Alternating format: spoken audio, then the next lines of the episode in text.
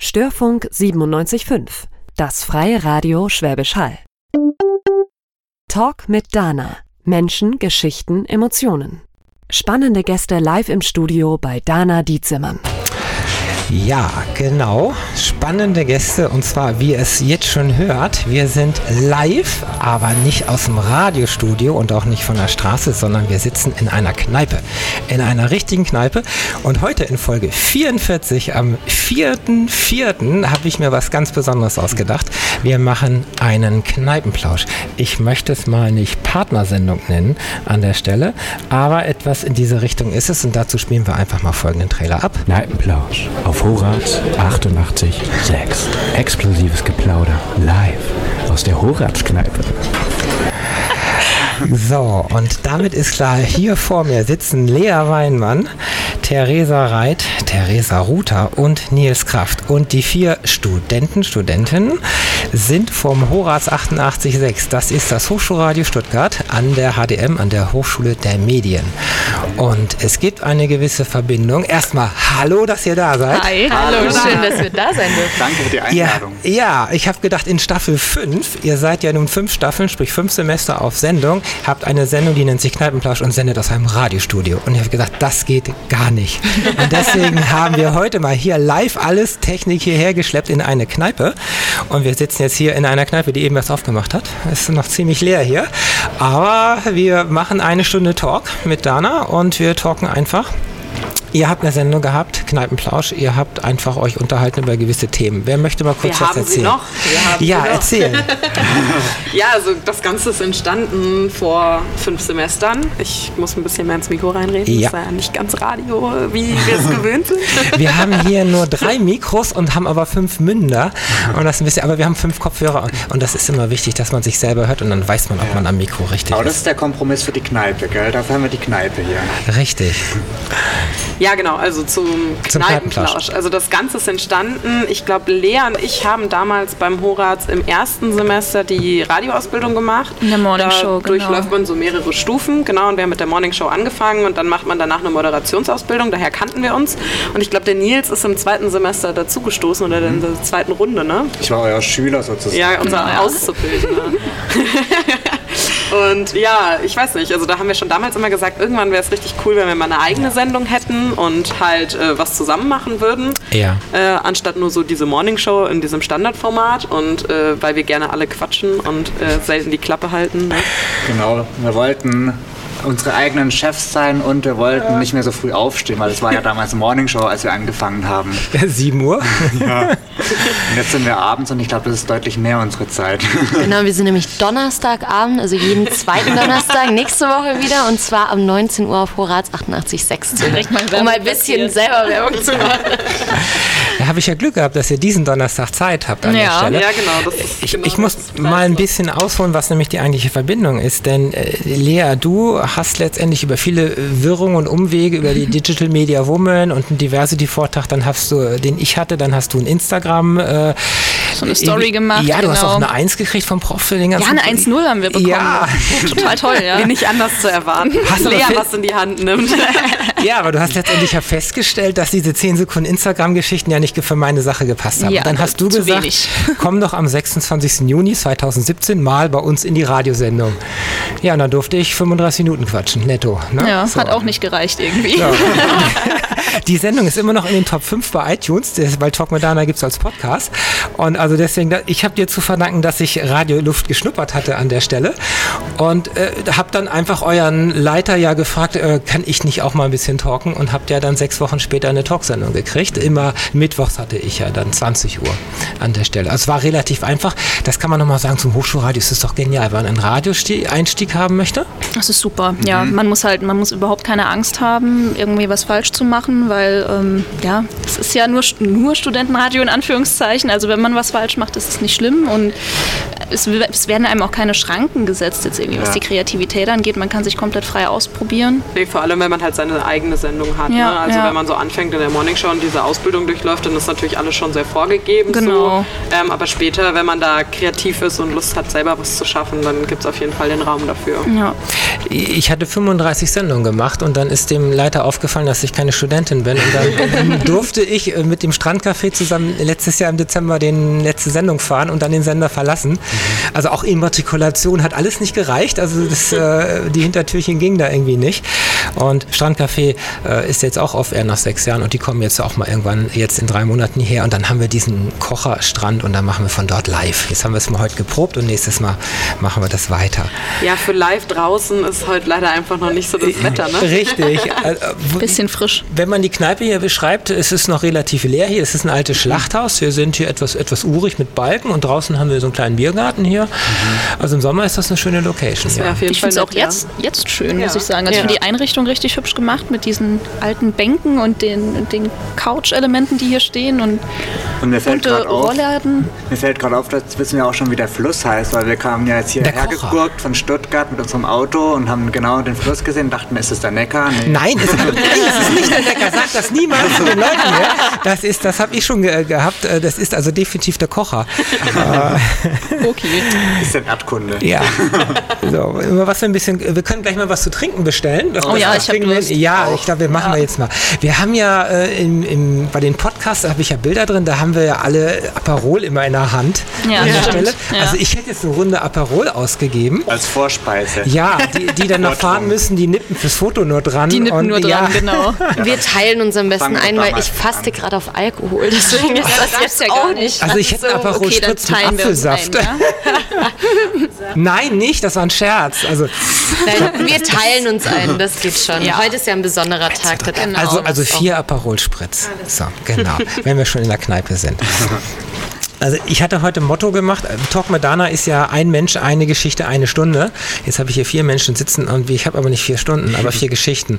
Um, wir machen es ein bisschen kürzer, aber jeder von euch kann ja was erzählen. Und ich habe so ein Motto mir überlegt, dieses Ab ins Leben, weil ihr jetzt demnächst fast alle irgendwie ausstudiert habt und äh, oder rumstudiert, ist ja so ein bisschen gemein letztendlich. aber eigentlich darf doch gar nicht wissen, dass ihr hier seid, weil der eine oder andere muss, glaube ich, eine Vorlesung theoretisch irgendwie. Ja, die ist ausgefallen. Ah, die ist Ja. ausgefallen. Wir können das ruhig laut aussprechen, das ist in Ordnung. Ja, das ist später auch überall zu hören. Ähm, äh, mich würde mal interessieren, so von, von euch, äh, wie man so an die HDM so ein bisschen kommt, wie man überhaupt dazu kommt, was studiere ich eigentlich? Weil es gibt so viele verschiedene Möglichkeiten. Wie stelle ich fest, auch so Cross-Media ist ein Begriff, den ich dann gelernt habe. Das klingt so ganz weit weg erstmal für mich, aber ist total spannend und sehr vielseitig, von allem etwas und nichts richtig, könnte ich sagen. Und was, was ich dann noch danach, was wir so ein bisschen machen, wo es hingeht, deswegen ab ins Leben, was ihr so vorhabt. Äh, Außer Geld verdienen. Ähm, Wer will anfangen? so, macht einfach, wir plauschen. Also da. das, das Spannende ist ja, wir hatten äh, neulich auch mal eine Sendung, wo wir so ein bisschen erzählt haben, wie sind wir denn zu dem gekommen, was wir jetzt machen. Und da haben Ja. wir erstmal gemerkt, okay, wir haben alle, obwohl wir ja äh, relativ zeitgleich angefangen haben und ja auch äh, ähnliche Hintergründe haben, äh, doch äh, ganz unterschiedliche Wege gewählt, wie wir an die Hochschule der Medien dann tatsächlich gekommen sind. Und bei mir äh, war es dann wahrscheinlich so mit einer der typischsten Wege, also so nach dem Abi noch ein Jahr so, so ein Mix aus Arbeiten und äh, noch was Soziales machen und dann eben sich so gefragt, hm, okay, jetzt hast du ein Jahr irgendwas anderes gemacht, war nett, aber jetzt musst du dich ja langsam entscheiden. Und äh, ich wusste, okay, BWL ist irgendwie zu langweilig und irgendwas mit Medien ist jetzt vielleicht irgendwie zu nichts sein, also kombinieren wir das doch einfach für die Leute, die absolut gar nicht wissen, ähm, also für die Hörer muss man dazu sagen, äh, ich und Theresa studieren Medienwirtschaft und das ist Die, eben die beiden Theresas. Genau, ja. die beiden Theresas. Wie sollte es anders sein? Sag mal kurz, was Medienwirtschaft umfasst. Einfach das. Ja, BWL und irgendwas mit Medien, nicht? Ja, genau, also unser, unser Rechtsprof hat es mal so zusammengefasst, ach so, Sie sind die, die BWL studieren ohne Mathe. Ja. Ah, okay. Was Nein, sind denn also die es ist alles ein bisschen anwendungsorientierter, was wir machen. Das heißt, äh, wir machen viel, ähm, arbeiten auch viel in Gruppen zusammen, machen aber auch viel Konzepte und haben Kooperationen mit der Wirtschaft, unter anderem mit großen, hier nicht namentlich genannten Ja. Automobilherstellern in Ja. Stuttgart und solche Dinge halt. Ähm, aber äh, haben halt auch Produktionen, wie zum Beispiel ähm, bei uns im Studiengang kann man halt auch Horaz als äh, Produktion wählen und das ein Semester machen und dort äh, Okay. halt äh, quasi Credits und eine Note für bekommen. Und dann produzierst du Interviews, du produzierst Genau, Sendungen sagen. Äh, Oder auch Cross-Media, also sprich mit WordPress-Webseiten mit WordPress oder äh, Social-Media-Geschichten. Nee, Genau, das, also ja, also Website haben wir, also haben wir nicht explizit extra betreut, sondern halt entsprechende Social Media Kanäle halt und haben halt wirklich halt wöchentlich das Sendekonzept gemacht halt. Und ähm, ich weiß nicht, ich war zum Beispiel auch noch Tutor, weil ich ja sowieso, also ich habe das halt auch belegt, äh, weil ich äh, sowieso äh, auch vorher schon Horaz gemacht habe und habe dann halt noch Techniktutorium gemacht, auch mit unseren Internationals. Und daher haben wir auch Theresa übrigens aufgegabelt. Also Ja, ich wurde voll vergessen bei der Einleitung.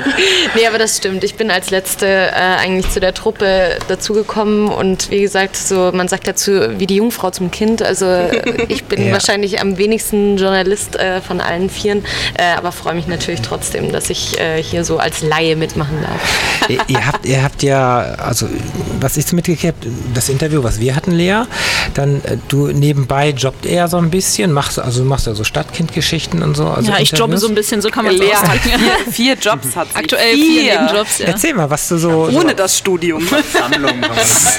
Ja, da, kommt, da kommen wir nämlich mal drauf. ähm, warum hast du diese Jobs? Ähm, Ist naja, also zu Geld? prinzipiell muss ich, muss ich Miete bezahlen. Das ist Ja. erstmal so. Ähm, aber irgendwie, ich kann auch nicht Nein sagen. Ähm, das ist, kommt erschwerend hinzu.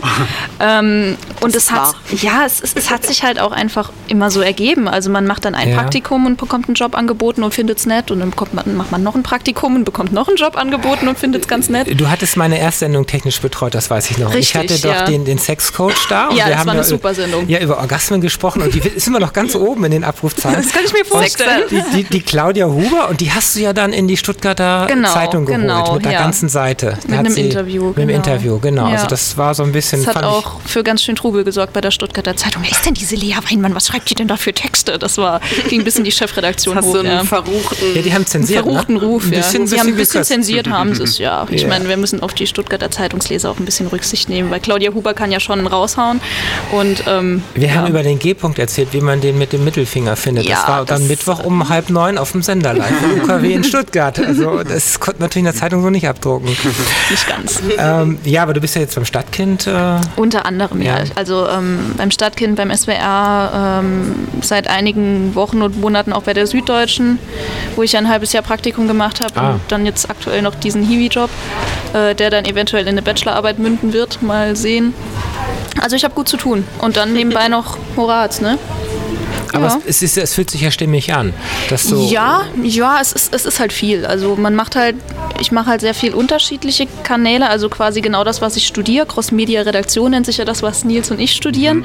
Also Okay. dass man alle Kanäle, Mathe. die man, ohne Mathe, genau. Ja, das war wichtig. Wir hatten nur Statistik, das war schon übel genug. Ähm, also wir lernen quasi alle Medienkanäle ähm, parallel zu nutzen und so miteinander zu verbinden. Deswegen Crossmedia, dass eben alle irgendwie ihre Potenziale, die, die, jedes Medium jeweils mitbringt, ähm, besonders zur Geltung kommen. Genau, und Also aufs Wesentliche runtergebrochen geht es in unserem Studiengang eigentlich um Online-Journalismus, kann man eigentlich Ja, sagen. Gell? ja, also Wir werden hauptsächlich. als Online-Journalisten ausgebildet. Genau, weil man eben online alle Kanäle so verbinden kann, dass sie eben gleichzeitig genutzt werden können. Ja. Das geht ja bei einer Zeitung nicht und im Radio nicht, aber online kann man eben alles gleichzeitig ausspielen und nutzen. ist, ist es so, was sind denn die typischen Fehler, die denn die normalen crossmedialen Nutzer machen? Wie ich habe eine News, so wie wir das hier beim Störfunk haben, und dann poste ich bei Facebook. Ja. Dann darf ich doch die gleiche News mit dem gleichen Bild und dem gleichen Text nicht bei Instagram posten, richtig? Wieso nicht? So, ich, weil es muss schon quadratisch sein bei Ach so. Instagram. So, jetzt kommt gerade Ah der ja, bestellte Aperol. Ja. Vielen Dank. Ja, nochmal für die, die gerade eingeschaltet haben. Äh, ihr, hört, ihr hört gerade Talk mit Dana live aus der Kneipe und der Clear. Titel ist Kneipenplausch.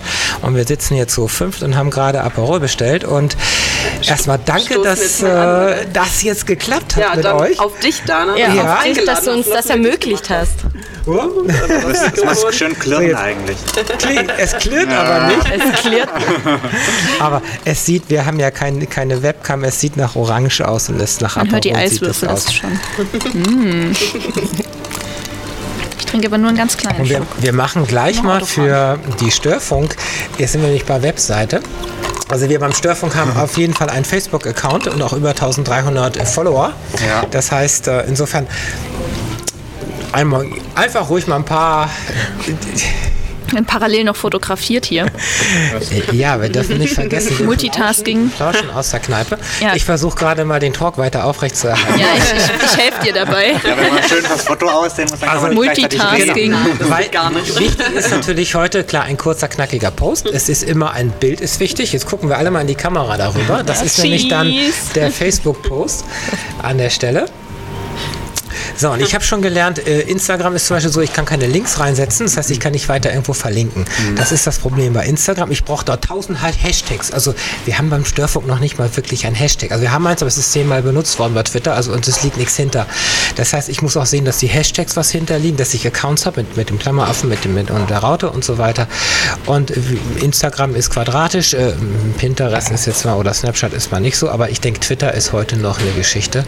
Äh, da muss ich mich wieder kurz fassen. Da habe ich ja nur jetzt 260 Zeichen. Es ist besser geworden. Es ist besser geworden. Aber ist das so die Richtung, dass ich, wenn ich verschiedene Kanäle habe, muss ich die verschieden bedienen? Ja. Ja. Du hast ja, du hast ja in jedem Kanal auch eine andere Ausrichtung. Also bei Ja. Instagram geht es ja tatsächlich auch eher darum, Bildinhalte halt zu verbreiten. Ja. Im Vergleich zu Facebook, wo man ja schon auch verstärkt, oder ich meine, dort kann man auch Bilder posten, aber dort hat man ja auch verstärkt sein eigenes Profil und es geht einfach, die Ausrichtung ist ein bisschen anders. Also man hat mehr Platz für Text und äh, Verlinkungen und man kann Videos dort teilen und so. Bei Instagram liegt das halt wirklich der Fokus auf diesem visuellen Part, würde ich sagen, oder Lea? Ja, ja würde ich, würd ich so bestätigen. falsch Nils, deine kompetente Meinung? Ja, würde ich auch bestätigen. Und bei Facebook ist halt total so, dass da der äh, Blick auch noch darauf liegt, dass man da Leute quasi holt, die auf Facebook sind, mit Links und so, dass man da quasi die Leute abgreift und auf seine eigene Webseite holt durch die Links. Ja, Das ist bei richtig. Instagram anders, da kann man höchstens irgendwie auf den Link in der Bio äh, Oder man hat verweisen. irgendwann so viele 10.000. Follower, dass man die, die 10.000 Follower 10.000er brauchst Marke, genau, dann kannst du es in den Stories verlinken und dann hochswipen, Ja. ganz geschickt. Oder Aber da brauchst du erstmal die 10.000. Die kaufst du dir. Das ist ein chinesischer Bot, macht die dann und dann hast du die. so geht das natürlich, ja. Nein, wir als seriöse Journalisten werden keine äh, Bots äh, irgendwelche Follower kaufen lassen. Das klingt aber jetzt erstmal sehr vielseitig und sehr, dadurch auch sehr spannend und sehr abwechslungsreich, wenn, wenn ich mir das Crossmediale, Ja. so, was, ihr- was ihr zwar jetzt so gemacht habt. Ja. Das andere ohne Mathe ist natürlich etwas trockener, aber ist Das ja, hört sich jetzt so schlecht Ja. an, aber ich meine, wir haben ja auch alles Mögliche. Also zum Beispiel habe ich auch äh, an der Lehrredaktion beim Lea und Nils im Studiengang Ja, genau, da habe ich dich unterrichtet. Ja. Das war auch ganz nett. Und das muss man auch sagen, das ist so eine gute Sache an der HDM allgemein, also an der Hochschule der Medien, dass man wirklich sehr viel interdisziplinär arbeitet, äh, so wie später dann auch. Also man arbeitet dann eben mit den Journalisten, mit den Filmern, mit den Informatikern zusammen und so wird es ja später auch sein. Du wirst ja in deinem Job nicht nur mit Wirtschaftlern hoffentlich äh, umgeben sein, sondern äh, wirst ja wirklich mit ganz vielen verschiedenen Berufsbildern zusammenkommen. Und da, Kompetenzen halt genau, und da achtet unsere Hochschule schon drauf, dass man das so früh wie möglich lernt. Und auch voneinander lernt, finde Ja. ich. Also wir haben ja ganz, einen ganz starken Fokus auch auf diesen Tutorien, wo es darum geht, dass die älteren Semester den jüngeren Semestern was beibringen oder man über, über verschiedene Kompetenzen hinweg sich was beibringt. Und das finde ich, finde ich super, dass man da einfach von den unterschiedlichen Kompetenzen, die es gibt an der Hochschule, profitiert und sich gegenseitig was beibringt. Also bei uns ist das zum Beispiel so mit der Lehrredaktion, ähm, dass wir quasi erst als Redakteure starten in diese Lehrredaktion und die CVDs, Das die Chefs, genau, gut, ja. die sind zwei Semester drüber und äh, leiten uns quasi an und geben den Trend vor. Und zwei Semester später übernehmen wir dann das Heft und leiten dann wiederum äh, jüngere Redakteure an und bringen denen was bei. Das fand ich ein echt schönes Konzept. Das hat auch echt Spaß gemacht. dass, du, dass du beide Seiten siehst. Genau, Ne? genau, also von, weil von du, du lernst auch und die genau, CVD-Seite. genau, du lernst dann auch zu Chef redigieren Dienst. und Management und Ja. wie man Konzeption auch so ein Magazin aufstellt und so. Also du kriegst von allen Seiten irgendwie die Kompetenzen. Wie man schon merkt, also wenn man bei uns an der Hochschule studiert, da äh, Hat man gut zu tun. ja das auch, aber äh, da äh, benutzt man Wörter, die andere Leute in ihrem Sprachgebrauch nicht so häufig benutzen. Oh ja. Mir ist das Weihnachten ganz stark aufgefallen, als ich mit meiner Familie gesprochen habe und erzählt habe, was ich so im Semester mache und was ich auch beruflich mache und immer Viele wieder die Rückfrage dann. kam so, ja, was soll das eigentlich heißen? Theresa, was machst du eigentlich? ja, das ist, daraus sind sie, glaube ich, immer noch nicht schlau geworden.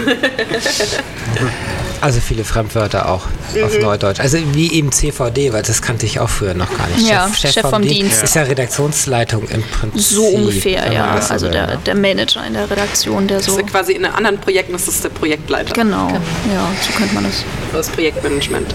So, jetzt bei euch so im Großen und Ganzen endet so ein bisschen langsam jetzt das Studium. Das heißt, jetzt kommen so Master-Bachelor-Geschichten dran.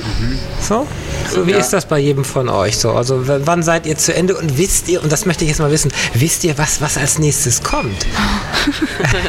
ja, Die jetzt. Horrorfrage. Nils, hau raus. Also Warum? Ich, ich kann zumindest schon mal damit anfangen, Ja, wie, es, wie es mit den Abschlüssen bei mir aussieht, weil ich war jetzt der Erste, der von uns fertig geworden ist an der HTM. Ich habe äh, hab letztes Semester meine Bachelorarbeit abgegeben. In Regelstudienzeit. Oh, die wäre? Ey, sieben? Semester, genau dreieinhalb Jahre. Hast du Auslandssemester zwischen? Nee, nee, also es, Ah. äh, nee, es war noch ein internationales, das war dann nur auf Englisch, aber auch in Stuttgart, Ja. genau. Aber ich bin der Erste, der sozusagen jetzt sein Zeugnis von der HTM in den Händen hat. Und? Ja, Hast du einen Job? ne? Ja, Nee, also so, Wie? So geht es jetzt noch nicht weiter. Also ich werde auf jeden Fall noch einen Master machen. Also weiter rumstudieren. Genau, weiter rumstudieren, kann man so sagen, ja. Warum, warum ist der notwendig? Weil, weil der Bachelor ist, ist doch zu niedrig vom, vom Niveau, sprich du hast schwer, Schwierigkeiten damit einen guten Job zu kriegen oder? Teilweise ist es vielleicht schon richtig, aber ich mache es jetzt eher aus den Gründen, dass ich noch weiter studieren möchte tatsächlich und auch im Praxissemester gemerkt habe, dass jetzt so Anfang, Mitte 20 ein Vollzeitjob noch nicht so das ist, was ich mir jetzt vorstellen kann. Und auch noch ein bisschen mehr ähm, obendrauf lernen möchte, also noch weitere Kompetenzen Das, was dazu du ja machen lernen. willst, ist ja auch nochmal eine andere Fachrichtung, ne? Also genau, ja. Also es gibt noch zwei Möglichkeiten. Entweder einen Master oder nochmal einen Bachelor obendrauf. Das gibt es ja auch in Deutschland Ja. als Möglichkeit. Ein Zweitstudium. Da könnte ich dann tatsächlich einen, ähm, nochmal einen Bachelor machen und äh, nochmal in eine andere Fachrichtung auch gehen. Du weißt aber schon nachher ungefähr, was es wird. Also wenn du dann da durch bist in einem Jahr. Genau, also es wird auf jeden Fall in die Richtung Journalismus laufen. Ja. Aber es gibt halt noch verschiedene Möglichkeiten. Wird es jetzt weiter irgendwie Online-Journalismus oder gehe ich mehr in eine Fachrichtung, mehr in eine Fachredaktion, als zum Beispiel Politikjournalist oder so? Du schreibst ja fürs Edit-Magazin gerade. Erklär mal kurz, was das ist. Also das haben wir im Studium gemacht. Ja. Meinst du dieses äh, Online, diese Webseite von unserem Studiengang? ja. Genau, das war die Webseite Edit. Gut, bei uns hieß die eigentlich noch anders. Redaktion Zukunft. Das war so ein total toller Name. Ja. Ah, Aber das ist eine sehr schöne Sache, weil die ist halt sehr ähm, realitätsnah, also dass die Studenten da quasi eine Webseite haben, in der sie selber Beiträge konzipieren können, selber die Themen für die Beiträge auswählen können. Und ähm, da haben wir uns echt sehr frei aus, ähm, ausprobieren können. Und das war ja quasi auch das Endergebnis von diesem ganzen System von äh, CVDs und so. wir kommen gleich zu euch anderen dreien, aber was ich so ein bisschen höre, ist ja, ihr habt ganz viele Freiheitsgrade. Ihr könnt ganz viel miteinander machen. Wir haben hier nebenan das, das Haller Tagblatt. Das heißt, das ist eine Zeitungsredaktion und da ist das sicherlich nicht ganz so frei, weil du hast dann deine Spalten, deine, deine Anzahl der Worte, du hast dein, deine Themen. Also, habt ihr so ein bisschen Angst davor, wenn ihr später irgendwo anfangt, dass ihr nicht mehr diese Freiheiten habt, dass es Nee. schwierig wird? Habt ihr Nee. nicht? nee, weil wir müssen diese Freiheiten ja mitbringen und die Kompetenz, diese Freiheiten zu nutzen und damit eben sowas wie das Haller Tagblatt auch in 20 Jahren noch existieren kann. Also das Haller Tagblatt wird auch in 20 Jahren keine Zeitung mehr so steif füllen können, wie sie das heute tun und dann die, gleichen, die gleiche Menge Leser noch mit erreichen. Also wir müssen ja. diese Freiheiten mitbringen und die Möglichkeiten haben, auch sowas wie Online-Journalismus und Audio und Video parallel nutzen zu können, damit sowas überlebt. Wir haben ja schon, wir sind gerade live im Radio hier und wir haben ja hier auch das Problem. Wir sind, ihr kommt vom leeren Radio, wir sind hier auf einem nicht kommerziellen Lokalradio und wir haben ja auch das Problem, dass Radio im Wandel ist. Wir kämpfen gegen iTunes, wir kämpfen gegen Spotify.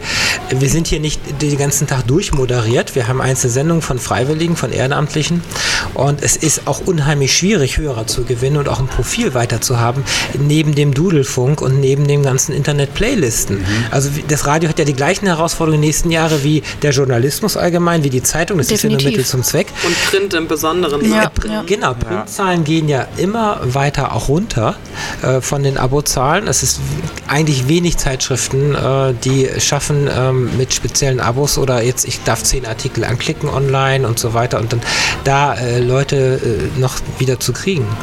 Ja, und äh, eine ähm, Sache, wo, wie sich Radio gewandelt hat, hatten wir heute auch in der Sendung schon live da. Und zwar die Kamera. Das hat man sich auch vor vielen Jahren noch nicht vorstellen können, aber heutzutage braucht es die Kamera, weil das Radio im Internet weitergeht. Äh, da ja. braucht man dann auch wieder Haben wir auf unserer Liste. Eine, eine Ja. Webcam haben wir auf unserer Liste, dass wir demnächst auch dann live im Prinzip einen Stream haben. Das heißt, wir haben Bild mit Ton. Aber auch schon die Bilder für Social Media, da fängt es Ja. ja. auch schon an, gell? Das gab es auch vor vielen Jahren, irgendwie die älteren Moderatoren und so, die kennen das auch noch nicht. Oder Livestream bei Facebook dann, was du machen kannst. Also diese, du, du nutzt also die verschiedenen Kanäle. Du bist heute nicht mehr stringent auf einem Kanal. Wie die Zeitung ja auch. Die ist, ist ja eben nicht nur in, auf Papier, sondern eben auch online verfügbar. Da mussten sie alle hin und sie wollten ja gar nicht. Und ich finde es So. sehr spannend, das kann man jetzt eigentlich gerade in jeder Branche fast auch schon äh, beobachten. Also klar, jetzt in der, ähm, in der Informationsbranche nenne ich es jetzt mal ganz besonders, aber äh, da kann ich vielleicht auch zu mir noch was sagen. Ich äh, schreibe gerade meine Bachelorarbeit über Veränderungsbereitschaft von Mitarbeitern. Also Oh, äh, genau. Du bist bei einem großen Konzern momentan noch irgendwie nebenbei. Wie war das? Nee. Ja, großer Konzern. Eher äh, mittlerer Mittelstand, würde ich Okay. sagen. Ähm, genau, alteingesessenes schwäbisches Unternehmen. Ähm, und Veränderungsbereitschaft. Genau, Veränderungsbereitschaft Oho. von Mitarbeitern, wie es heute neudeutsch heißt, Change Management. Und es ist Ja. wirklich spannend, wenn man äh, davon jetzt auch erzählt, irgendwie so im Bekanntenkreis und ähm, auch Leute, die jetzt aus ganz anderen Branchen kommen, wie zum Beispiel meine Mama arbeitet für die Kirche oder äh, die Mama von meinem Freund arbeitet im Krankenhaus. Und jeder kann dazu irgendwie ähm, auch was sagen und sagen, ja, das ist bei uns gerade auch so Thema, weil so viel im Wandel ist ähm, und Dinge einfach auch nicht mehr lang so bleiben können, wie sie eingespielt sind. Und ähm, ich glaube, das passt eben auch ganz gut, wie gesagt, auf diese Informationsbranche. Vielleicht dazu noch, also ich habe eine Ja. Ausbildung gemacht bei einer Tageszeitung, äh, wirklich ein ganz klassisches regionales äh, Tageszeitungshaus und ähm, mein großes Change Management äh, war tatsächlich, dass ich mich dazu noch entschieden habe, das Studium zu machen, weil ich das Gefühl hatte, ähm, vor allem, und ich glaube, das ist auch der Punkt, weswegen ich auf jeden Fall noch was anderes machen wollte, dass ähm, eigentlich so viel Veränderung passieren muss, damit eine Zeitung oder halt auch einfach die klassischen Medien wettbewerbsfähig bleiben und auch am Markt äh, bleiben können und weiterhin die Leute auch ansprechen mit ihren Interessen, aber so wenig getan wird im Verhältnis. Also das sind ja sehr konservative Strukturen Ja, häufig ja, und ja. es ist super schwer, selbst wenn man jung ist und vielleicht noch neue Einblicke hat und noch mit Begeisterung und Herzensblut sich reinkniet, was zu verändern. Und ähm, das trifft sehr ganz gut, was Theresa gerade mit der Veränderungsbereitschaft erzählt hat. Und äh, ja, Ganz schwer, ganz das schwer. ist super schwierig. Ist das ja. so ein bisschen, weil sie sagen, ach, es läuft doch? Oder so ein bisschen Nee, diese also- Mentalität und wir brauchen da nichts dran tun, aber eigentlich sind alle Anzeichen schon irgendwo ist da. auch viel das Angst. schon lange nicht mehr. Es ist Also viel es ist Angst, viel, Angst. Unsicherheit. Ähm, ich ich kann es vielleicht erzählen aus der Perspektive vom öffentlich-rechtlichen Rundfunk, die ja ihre Gelder sicher haben. Also die müssen, also im Grunde wirtschaftlich müssen sie nicht, weil sie kriegen ihr Geld ja ohnehin. Ja. Ähm, aber sie sollten natürlich trotzdem, weil wir haben ja einen öffentlichen Auftrag, wir als SWR und müssen deswegen auch schauen, dass wir die Leute erreichen. Das ist ja, deswegen kriegen wir das Geld ja überhaupt. Und deswegen muss eben doch Veränderung stattfinden, aber das in den Köpfen von den Menschen zu verankern, ist halt teilweise sehr, sehr hart, weil es ist schon so ein bisschen dieses, äh, wir haben das die letzten 50 Jahre so gemacht, Ja, warum sollten genau. wir das jetzt ändern? Gleichzeitig ist es aber auch so ein bisschen wirklich Unsicherheit und Angst, weil es ist halt, es sind sehr viele neue Dinge, die Mhm. da auf einen zukommen, die sich sehr, sehr viel schneller verändern als, als früher. Das hatten wir ja gerade alles schon. Und da immer mitzukommen, ähm, das, das fällt auch nicht so leicht. Also ja, auch die richtigen Entscheidungen fällen überhaupt. Also Ja, du weißt ja gar nicht, ja. was du Ja. machen musst und dann probierst du und dann, dann fällst du vielleicht auch auf die Nase. Du verbrennst also, Geld. Ja, also ich denke halt, also so aus dieser Tageszeitungssicht nochmal, gut, das ist jetzt auch schon echt eine Weile her, dass ich halt dort gearbeitet habe, aber bei mir war auch immer das Gefühl so, das stammt ja noch aus einer besseren Zeit. Also ist es, für uns fühlt sich das so an, als wäre das, gäbe es das Internet schon immer, weil wir sind ein Stück weit damit aufgewachsen und wir sind da auch reingewachsen und es hat sich weiterentwickelt, wie wir uns weiterentwickelt haben, aber für viele meiner Kollegen damals äh, war das trotzdem immer noch eine neue Entwicklung.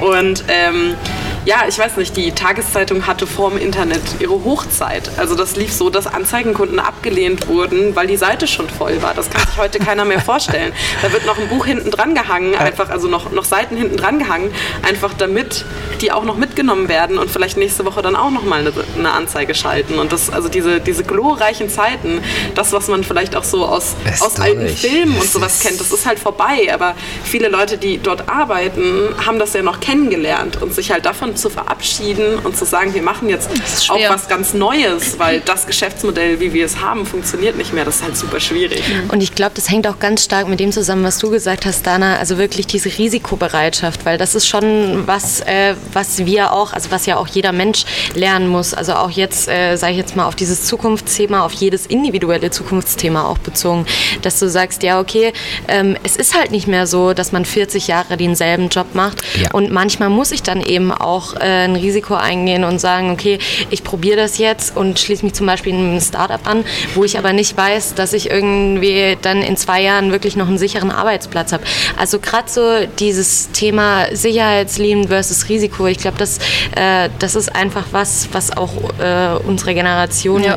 äh, vielleicht noch mal mehr umtreibt, als das jetzt früher der ja, Fall war. Ja, definitiv. Also wenn ich daran denke, einer meiner ersten Nebenjobs ähm, war bei so einer Fachzeitschrift. Es war jetzt nicht, nicht schlecht. Ich habe mein Geld verdient, es war alles in Ordnung, aber ja. ich habe mich halt irgendwann weiterentwickelt. Und ich kann mich noch an das Gespräch erinnern, das ich mit meiner Mutter geführt habe an der Stelle, ähm, als ich gesagt habe, ich, ich gehe dort weg und mache dafür was anderes. Da meinte sie, ja warum? Du fühlst dich dort doch wohl, bleib doch dort. Also sie hat es absolut nicht verstanden, warum ich jetzt sage, nee, ich will mich weiterentwickeln und ich bleibe eben dort nur zwei Jahre und mache dann was anderes, weil sie dachte, nee, du fühlst dich doch dort wohl, dann kannst du da doch bis zur Rente bleiben. Das, das ist, ist so eine ganz andere, ja genau, das, ist eine ganz andere Sichtweise und ich glaube, wir, wir kommen da nie so wirklich hundertprozentig zusammen, weil sie meine Perspektive nie so hundertprozentig versteht und ich ihre nicht so hundert. Es ist so ein Generationending, denke Ja, aber wenn du die alten Generationen, ihr habt ja beschrieben, was sie alles an Vielfalt gemacht hat ja. in, ihren, in euren dreieinhalb, vier Jahren. Dieses, dieses Querbeet über alles. Die Medien nutzen, die verschiedenen Art und Weisen. Und wenn deine Mutter, ich meine, da hat sie vielleicht eine Ausbildung gemacht, so zweieinhalb Jahre, ein, so, so einen Lehrplatz in irgendeinem kleinen Geschäft oder vielleicht auch Mittelstand, da hat sie eine Aufgabe gelernt und das hat sie dann 30, 40 Jahre. Und das ist klar aus dieser Sichtweise, dass das ja nicht funktioniert. Logisch. Und gegen in diese Generation, die, die hast du ja auch gegen dich, die älteren Generationen, die das eben nicht verstehen. Die hast du in den Firmen, die sitzen an den Schlüsselpositionen und dann kommst du da an und äh, willst die Welt umreißen und dann, ach, was wollt ihr frisch Studierten eigentlich? Dabei bist du klar voller Kreativität, mhm. du hast mhm. Wissen an Bord ja, dann machst du ein Startup auf. Oder, oder es findet sich was. Oder du bist Freelancer letztendlich dann und, und hüpfst dann von A nach B, suchst du deine Kunden aus. Na, wie ist es? Also, wenn man sich ausleben möchte, ja. viel leisten möchte, viel ausprobieren möchte und viel arbeiten möchte, äh, kann ich äh, das Startup-Leben durchaus ja, empfehlen. Ja. Ja. Also Ansonsten nicht so. Ich arbeite jetzt schon im zweiten Startup. Also ich habe zwei Jahre in einem KI-Startup gearbeitet und oh, beschäftige künstliche mich jetzt. Intelligenz für die. Künstliche Intelligenz, genau. Ja, wir müssen die ähm, Zuhörer mitnehmen. So Prozessautomatisierung, solche Dinge haben wow. wir gemacht und auch Marketingautomatisierung. Riesenthema KI. Riesenthema. Äh, jetzt mache ich IT-Security. Äh, da geht es eher so um Software-Testing und ja, Sicherheitsaspekte.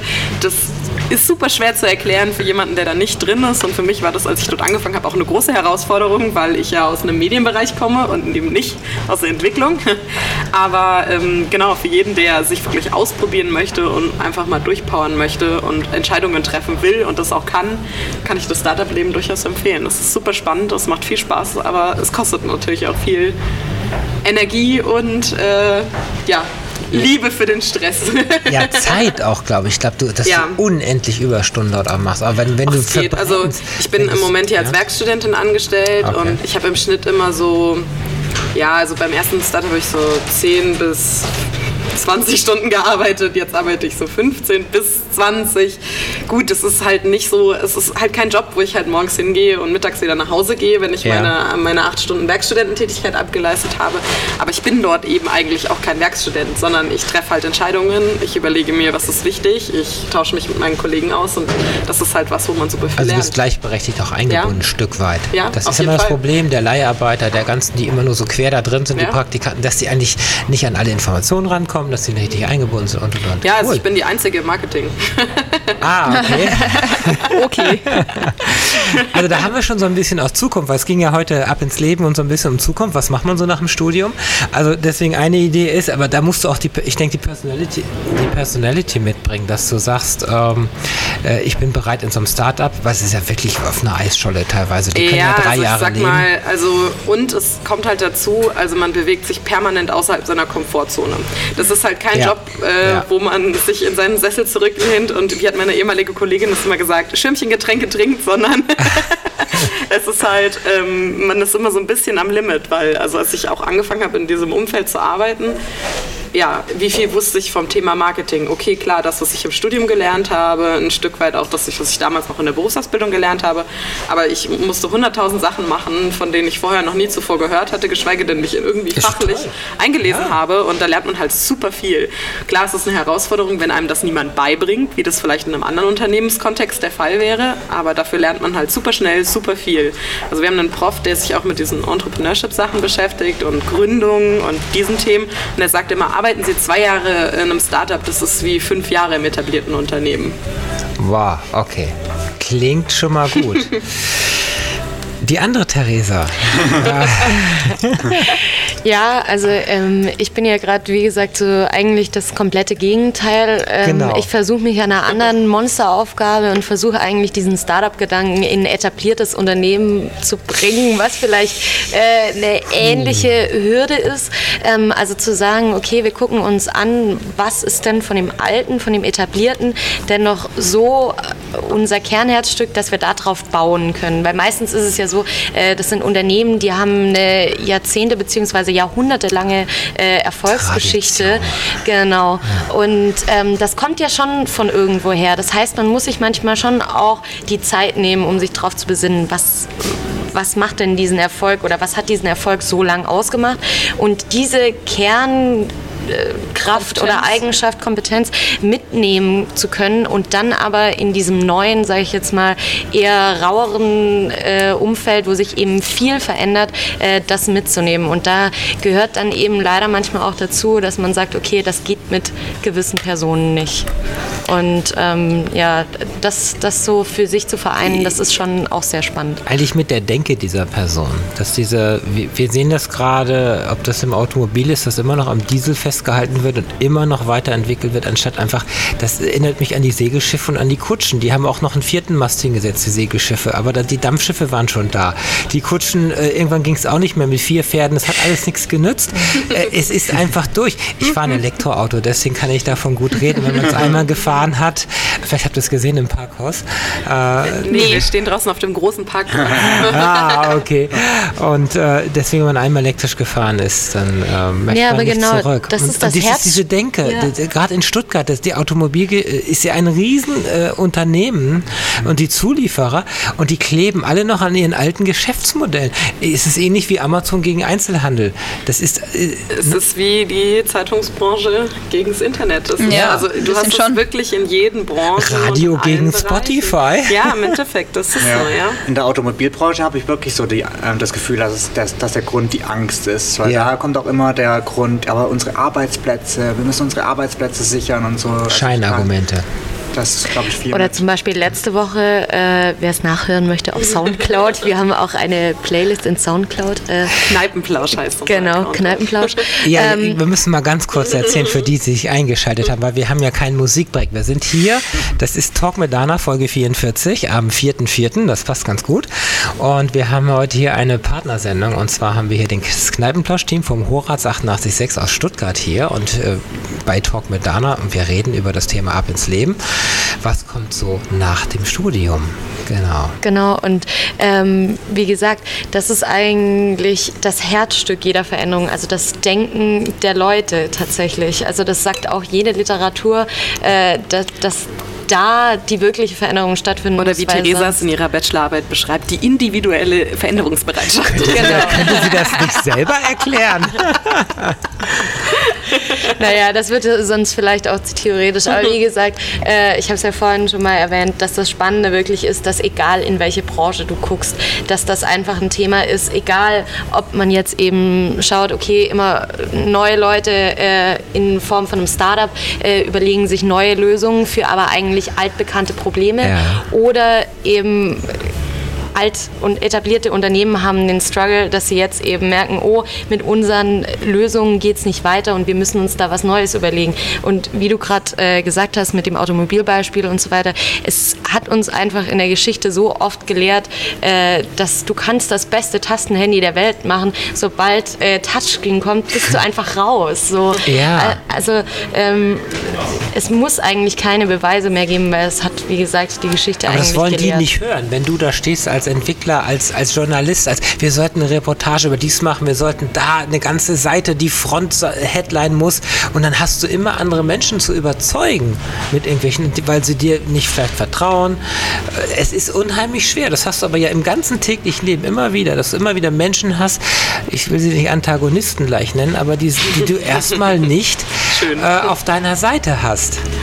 Wir müssen digitalisieren, ist so ein Satz. Ja. Aber das ist ja das Spannende, oder? Aber ich denke, also ich denke, wir befinden uns jetzt im Moment auch noch in so einer komfortablen Situation, wo wir jung sind, wo wir viele Ideen haben, wo wir Ja, frisch jetzt von der wir. Uni kommen und wo wir vielleicht auch genau das noch leben. Also das, was wir im Moment leben, ist die Veränderung. Wir passen uns an, wir ziehen in neue Städte, wir probieren neue Dinge aus, um unseren Platz in der Welt zu finden. Aber was ist, wenn du diesen Platz gefunden hast? Also Habt ihr die Angst, dass genau das, wenn du deinen Platz gefunden hast, dass es dann in die Normalität geht? Aber Was heißt Angst? Ein Stück weit freue ich mich. Also so manchmal freue ich mich sogar auf ein bisschen Normalität. Also ist doch auch ganz nett.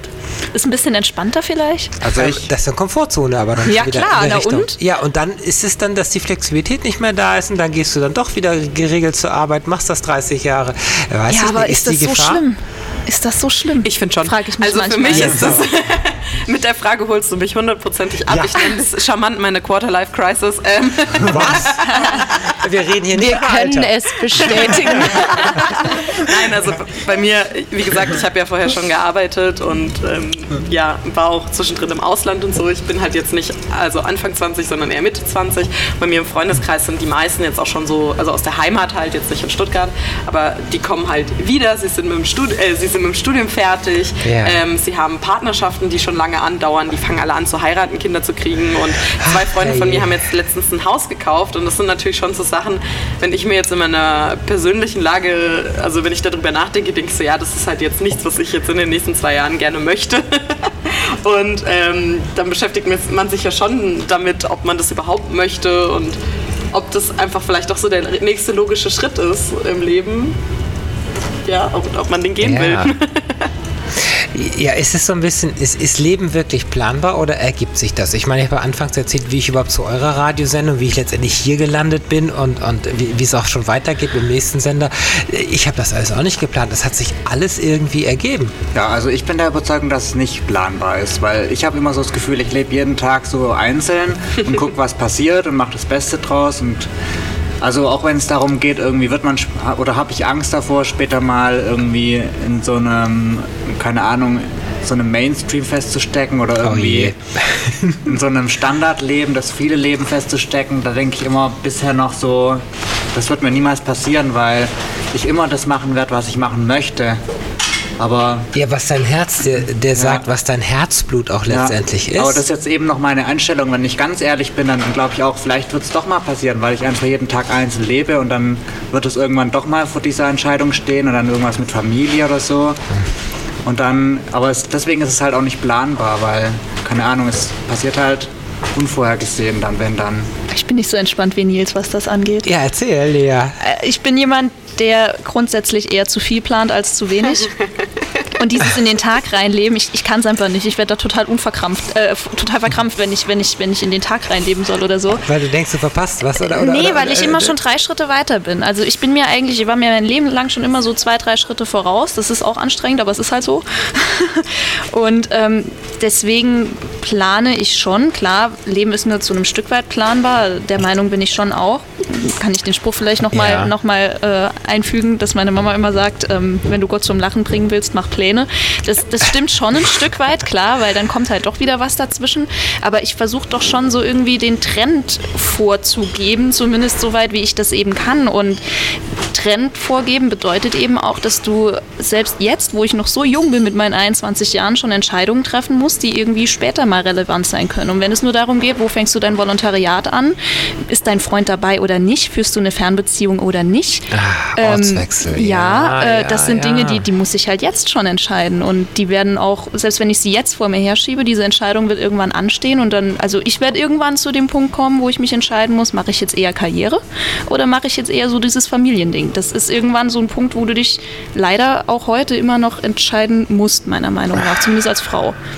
Theresa, du bist ganz unruhig. Ja, das wäre ja eigentlich fast nochmal ein ganz neues Thema zu sagen, okay, ist das nicht auch eine Veränderung, die schon längst stattfinden Dann- muss, dass wir eigentlich gucken müssen, also es gibt ja schon andere Länder, die da wirklich gute Systeme gefunden haben, wie man vor allem Frau sein und Familie in Einklang bringen muss. Es geht Ja. ja, heute eigentlich gar nicht so drin Karriere als Frau, sondern vor allem Karriere als Frau mit Familie. Das ist ja eigentlich so Ja. das Herzstück des Problems. Ja.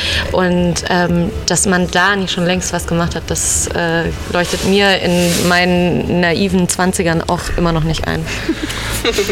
Ja, ist das nicht auch erschwerend äh, für den Job, wenn du dann so, so Mitte 20 dann versuchst, irgendwo einen, einen Job zu kriegen und dann wird immer auch geguckt, naja, wie ist denn so ihr Status? Haben sie denn schon Kinder? Und das ist, ich kenne es aus, aus, der- weil ich selber bei Vorstellungsgesprächen dabei war, es ist immer äh, hinterschwellig oder unterschwellig das, das Gefühl, naja, in drei, vier Jahren wird die dann ja Ist sie ja schwanger eh weg. und dann, Mhm. und dann ist sie ja wieder weg und dann nehmen wir lieber einen Mann. Noch schlimmer ist, wenn du frisch verheiratet bist. Oh ja. Ja, ja Also, äh, warum ich- haben wie- sie denn Wie geheiratet? gesagt, ja, genau. Also ich habe hab ja ein paar Bekannte, die in der Situation Ja, sind. ja.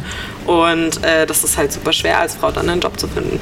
Also, Ich bin mal ganz gespannt, wie es sein wird, weil mein Plan ist tatsächlich jetzt erstmal kein Master zu machen, sondern mich wirklich ab Oktober ähm, weiter zu bewerben. Also auf meine erste richtige Stelle in Anführungszeichen, obwohl ich da auch eher projektbezogen was suche, dass ich dann vielleicht in zwei Jahren doch noch mich dazu durchringe, den Master zu machen. Ähm, wer weiß, aber ich bin wirklich mal gespannt. Also ich möchte dann äh, auch nicht in Deutschland bleiben, sondern ich will in die Schweiz gehen, weil ich eben auch von der Schweizer Grenze komme und die Schweizer sind da ja tendenziell vielleicht sogar noch bisschen mehr in diesem Rollenkonflikt äh, gefangen. Deswegen, ich, ich bin sehr gespannt Ah, und okay. vielleicht kann man da... Äh, Schweiz. ja.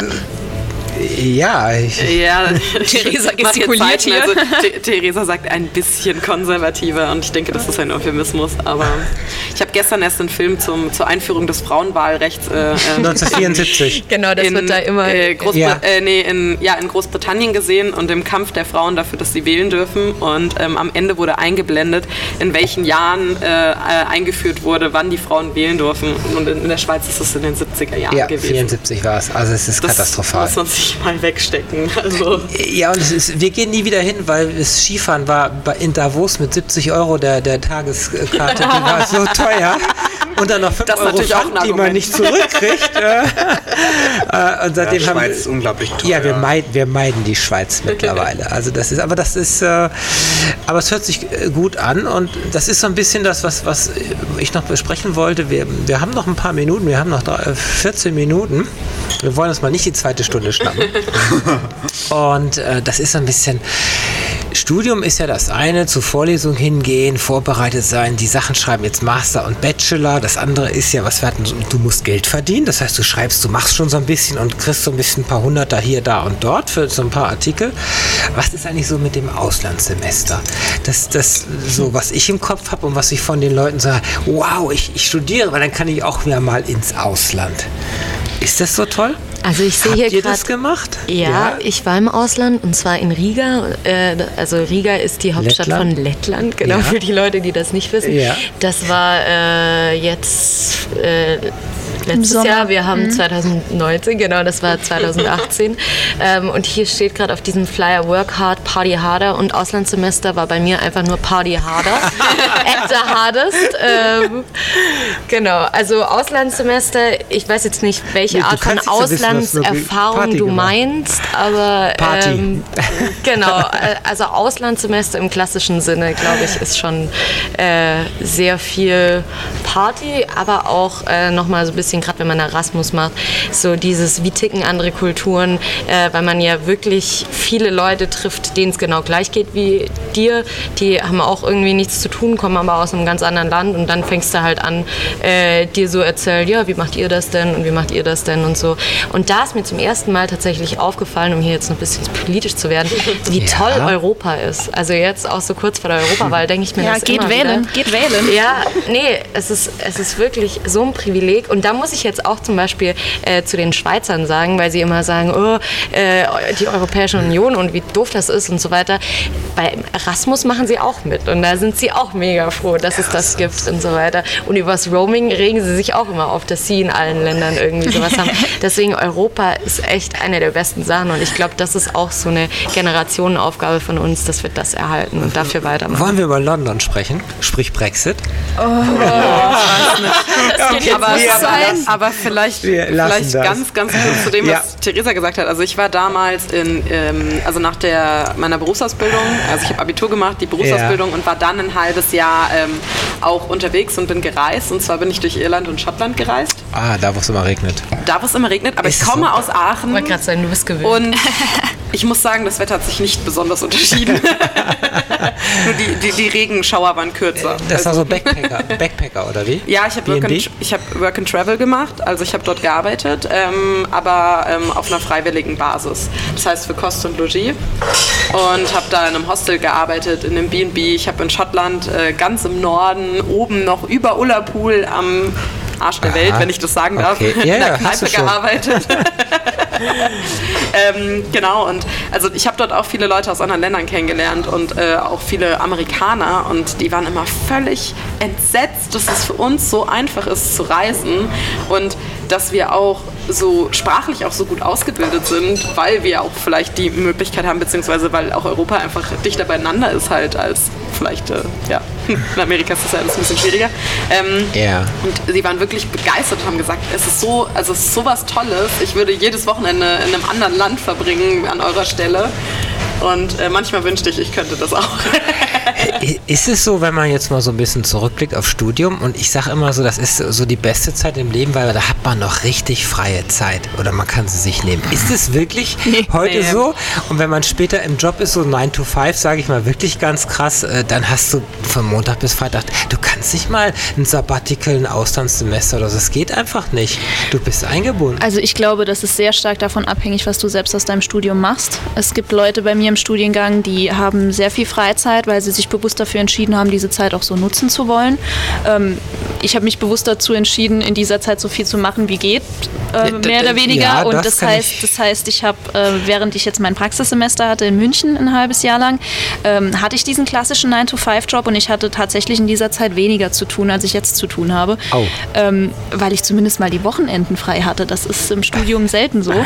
Ähm, also es kommt immer extrem drauf an, was du draus machst und auch was du studierst. Okay. Das ist es ist also heftig. Studium ist wirklich. Es kommt drauf an, was du draus machst. An. Du kannst auch einfach dein Leben chillen, sieben also, Semester lang. Das nein, würde ich nicht. Ja, Nils, also, Nils hat sich so ein bisschen angehört, so, dass genau, du so ein bisschen ja. chillt in den Tag, Nils. Ja. das ist eher der entspannte von Jetzt gerade schon. Ja, also es war schon auch teilweise auch mal anstrengend im Studium, wo man viele Sachen machen War auch mal anstrengend. Ja. ja, und viele Projekte und viele Abgaben und keine Ahnung. Und ich habe natürlich auch das nicht auf die leichte Schulter genommen, habe auch versucht, so viel zu machen wie möglich. Ich habe auch ziemlich viele Sprachkurse gemacht, weil mir das auch wichtig ja. war im Studium. Aber trotzdem finde ich auch, dass es eine lockere Zeit ist, weil man einfach wirklich das machen kann, was man möchte. Und das entspannt mich dann wieder. Und auch zu finden. Also es ist ja so, du weißt ja oft gar nicht wirklich, was dir liegt. Und deswegen ist es so ein ja. bisschen ausprobieren auch und, und das ohne Druck. Und damit gelingt es vielleicht auch besser. Ja, und ich denke, im ja. Studium kommt es auch einfach super drauf an, was man studiert. Ja. Also wir haben jetzt das äh, Privileg, beziehungsweise auch äh, wirklich viele Freiheiten zu haben im Studium und in anderen Bachelorstudiengängen, also gerade im naturwissenschaftlichen Bereich oder, oder so, Jura. Ja, ist das, ist das ganz anders. Es ist viel vorstrukturierter und da gibt es natürlich viel, viel weniger Raum, sich auszuprobieren und es gibt viel strengere Grenzen, sage ich mal, was man auch machen kann. Und da wir, ich glaube, bei Medienwirtschaft, äh, was Theresa und ich studieren, ist es ja so, dass wir 60 Prozent wählen können und das ist natürlich schon was, was das Ganze Ganze auch ein bisschen entspannter macht und ah, auch okay. interessanter macht. Auch für mich zum Beispiel war das auch ein Grund, weswegen ich halt mich für Medienwirtschaft entschieden habe, weil ich da mehr ja, mehr selber entscheiden kann, Auswahl, was mich eigentlich interessiert. Aber vielleicht nochmal zu dem, ganz ja. kurz zu dem ähm, ja. Reisen und zu der Freiheit.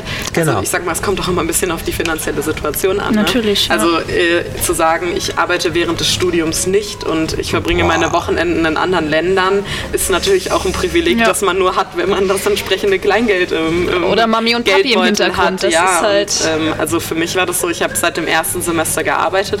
Einmal, weil ähm, gut, im ersten Semester ging es noch, aber einmal, weil es halt ab einem bestimmten Punkt auch finanziell einfach notwendig war.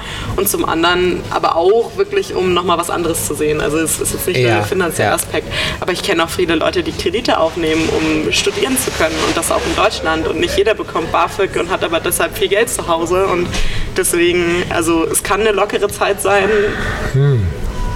Kann, ja, oder Muss aber, aber nicht, für manche ja. Leute ist es auch mit sehr, dem sehr Druck schwierig. oder dem Mangel auch umgehen zu, zu ja, lernen. und auch, auch, ja. auch das verwirklichen zu können, ne, das Studium. Also für manche Leute ist das halt nichts, was, was Ja, so mal eben, eben möglich ist. Ne? Kommen wir ganz kurz dazu, an die HDM zu kommen, ist nicht einfach. Numerus Clausus oder wie war das? Man wird Ja, ausgewählt? wir also, haben alle einen, einen ziemlich hohen Numerus Clausus. Ich weiß nicht, wie es Ja. bei euch ist in Medienwirtschaft, aber bei uns war er irgendwas mit 1, keine Ahnung. Oi, oi.